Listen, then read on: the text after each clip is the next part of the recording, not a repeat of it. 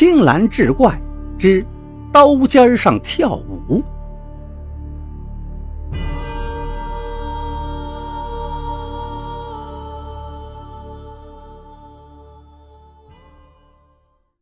书接上回，也不知道过了多久，车终于停了。车门一开，一股难闻的腥臭味扑面而来。铁汉也被推下了车。旁边一双大手摘下了他头上的黑布。铁汉睁眼一看，眼前竟是个养猪场。铁汉被他们推推搡搡走到厂子里头，突然从旁边的暗影中。幽灵一般闪出一个人来，铁汉不看则已，一看顿时就惊呆了，因为眼前赫然站着一个妙龄女子，唇红齿白，艳若桃花，尤其是她那婀娜多姿的体态，绝对是跳舞的好材料。铁汉的脑海里突然掠过一个闪念，有了，这一回文章的题目。就叫刀尖上跳舞。女老板开口了：“是你要货吗？”铁汉点了点头。钱带来了吗？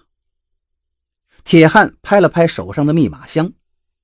女老板示意旁边几个大汉验验钱。铁汉却说道：“慢。”女老板不由愣了一下。铁汉不紧不慢地说：“道上的规矩。”先验货，再付款，怎么能乱了呢？女老板抿嘴一乐，哈哈，瞧我这脑子！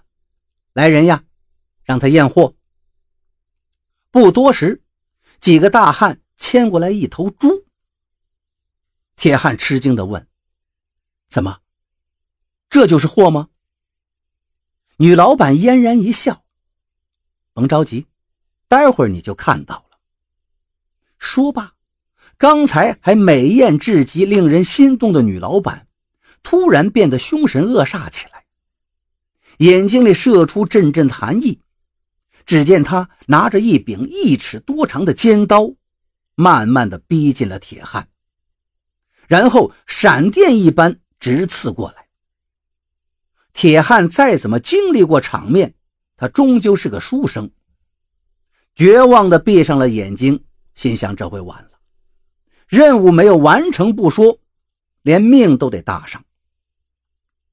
可是他只听一声撕心裂肺的惨叫声，刺破了宁静的夜晚。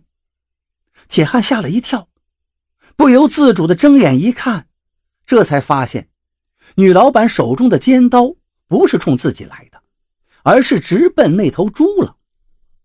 利刃已经划开了猪的肚子，此刻。他正从猪肚子里小心翼翼地掏出一团血淋淋的东西。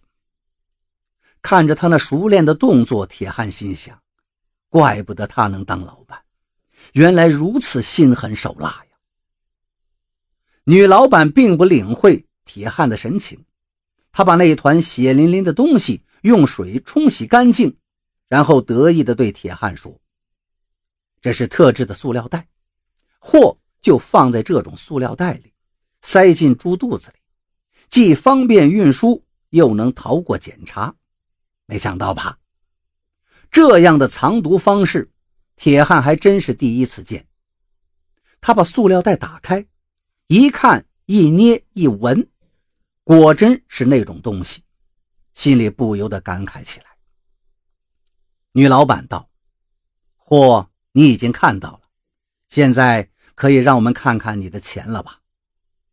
铁汉也爽快，把密码箱往地上一放，立刻有大汉上去打开。可是才看了一眼，他们就骂了起来：“怎么回事呢？里头装的都是冥币！”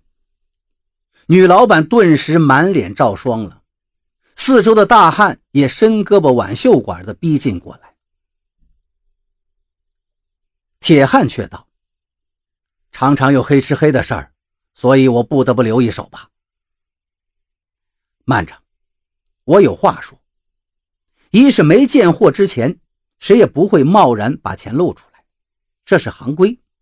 二呢，干咱们这行的，我也不能随身带走这么多货呀。”见铁汉如此的沉着冷静，女老板也不由得笑了。好，好，好，看来你是干这行的老手了。今天你要真把钱都带来了，我倒反而会起疑心了。